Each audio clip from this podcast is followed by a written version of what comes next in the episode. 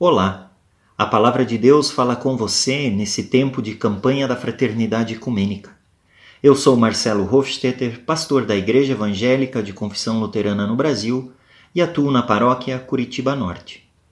A palavra bíblica que motiva nossa reflexão nesta noite é de Atos, capítulo 4, versículo 20. Assim diz o texto: Não podemos deixar de falar daquilo que temos visto e ouvido. Querido irmão, querida irmã, o livro dos, dos Atos dos Apóstolos nos conta o início da Igreja de Cristo. Todas as maravilhas e também desafios vividos por aqueles que pregavam e anunciavam a boa nova do Reino de Deus. Milagres aconteceram, pessoas se converteram a Cristo, comunidades eram criadas e uma nova esperança enchia o coração das pessoas. Jesus Cristo era anunciado, seu amor e seu sacrifício redentor ofereciam paz e libertação. Por outro lado, todas essas novidades trazidas pelos apóstolos incomodavam os poderosos e causavam escândalos aos olhos dos que tinham o poder. Daí as perseguições, os maus tratos e até a morte de muitos que trabalharam na missão de Jesus Cristo. Na ocasião do nosso texto bíblico, Pedro e João estão diante de um conselho que deveria manter a ordem e a justiça. Este conselho não tem motivo para condená-los, mesmo querendo fazer isso. Mas também teme que seus milagres e palavras façam com que mais pessoas se convertam a Cristo. Por isso, ordenam para que Pedro e João parem de ensinar e não falem nada a respeito de Jesus.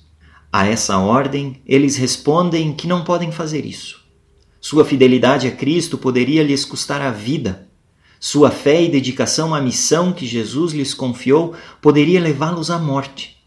Mas, mesmo assim, eles decidem ser fiéis ao seu Senhor. Quantas vezes somos tentados a negar Jesus Cristo, esconder nossa fé e abafar nossa voz profética? Somos ameaçados por pessoas ou sociedades que não tem mais valores e princípios cristãos de amor e paz, tantas vezes nos calamos. Pedro e João querem nos animar a não calar sobre Cristo e seu amor e anunciar a boa nova. Não deixemos de falar e nem de mostrar as maravilhas que Deus fez e faz por nós todos os dias. Sejamos firmes, corajosos e fiéis ao nosso Senhor. Oremos. Querido Deus, pedimos teu cuidado e proteção quando enfrentamos perigos na missão. Ajuda-nos a sermos firmes e responsáveis no anúncio do Evangelho e que teu Espírito guie nossos passos.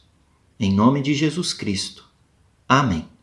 A campanha da Fraternidade Ecumênica 2021 foi organizada pelo Conselho Nacional de Igrejas Cristãs, o CONIC com o tema Fraternidade e Diálogo, um compromisso de amor, e o lema Cristo é nossa paz. Do que estava dividido, fez-se uma unidade.